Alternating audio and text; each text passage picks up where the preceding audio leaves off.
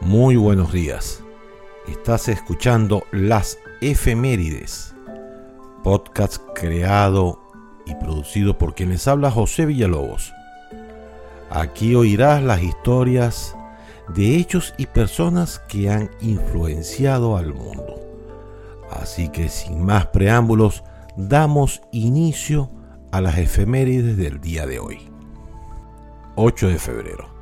Nace Juan Martín de Ampíes en 1533, explorador y oficial del ejército español, fundador de la ciudad de Coro en 1527 y primer gobernador de la provincia de Venezuela. Nace Julio Verne en 1828, escritor, poeta y dramaturgo francés.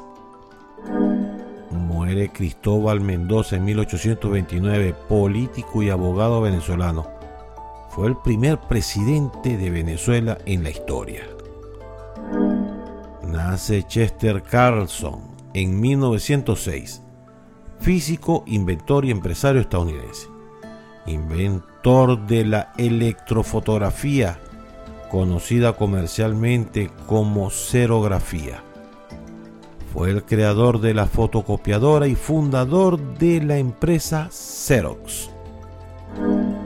Nace Florinda Mesa en 1949, actriz, guionista, escritora, directora, productora, cantante y locutora mexicana, famosa por haber interpretado el personaje de Doña Florinda en la serie mexicana El Chavo del Ocho.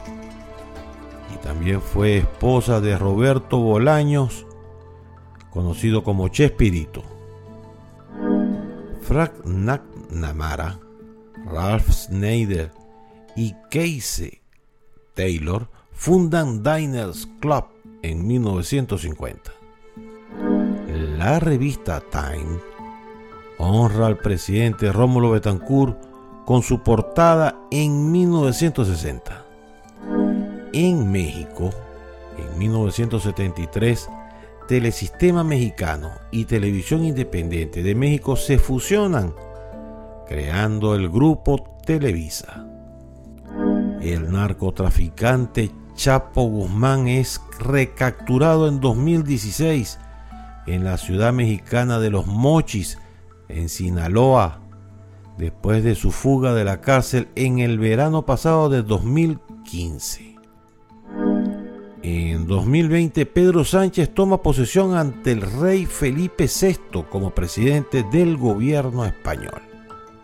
Y hoy se rememora la batalla de New Orleans, conocido como Jackson Day, la cual es un episodio de la lucha del pueblo estadounidense por lograr su independencia del gobierno británico. Y por si no lo sabías, ChatGPT es un sistema que hace uso de la inteligencia artificial para generar textos creada en febrero de 2019 por OpenAI, un laboratorio de investigación impulsado por Elon Musk. Se trata de un sistema formado por 1.5 billones de parámetros que generan texto prediciendo palabra a palabra. De esta forma es capaz de traducir textos automáticamente, responder preguntas, resumir fragmentos de texto, etc. Este texto generado es en realidad extraído de unas 8 millones de páginas de Internet, por lo que cuenta con un conjunto de datos de unos 40 GB de texto para utilizar. Así hemos concluido por el día de hoy, agradeciendo de antemano los comentarios y críticas para así ir mejorando día a día. Agradezco si pueden visitar mi página web www.pbweb.com y redes sociales para que nos mantengamos en contacto. Bien, dicho todo esto, quien tuvo el gusto de hablarles José Villalobos, me despido deseándoles el mejor día posible. Hasta luego.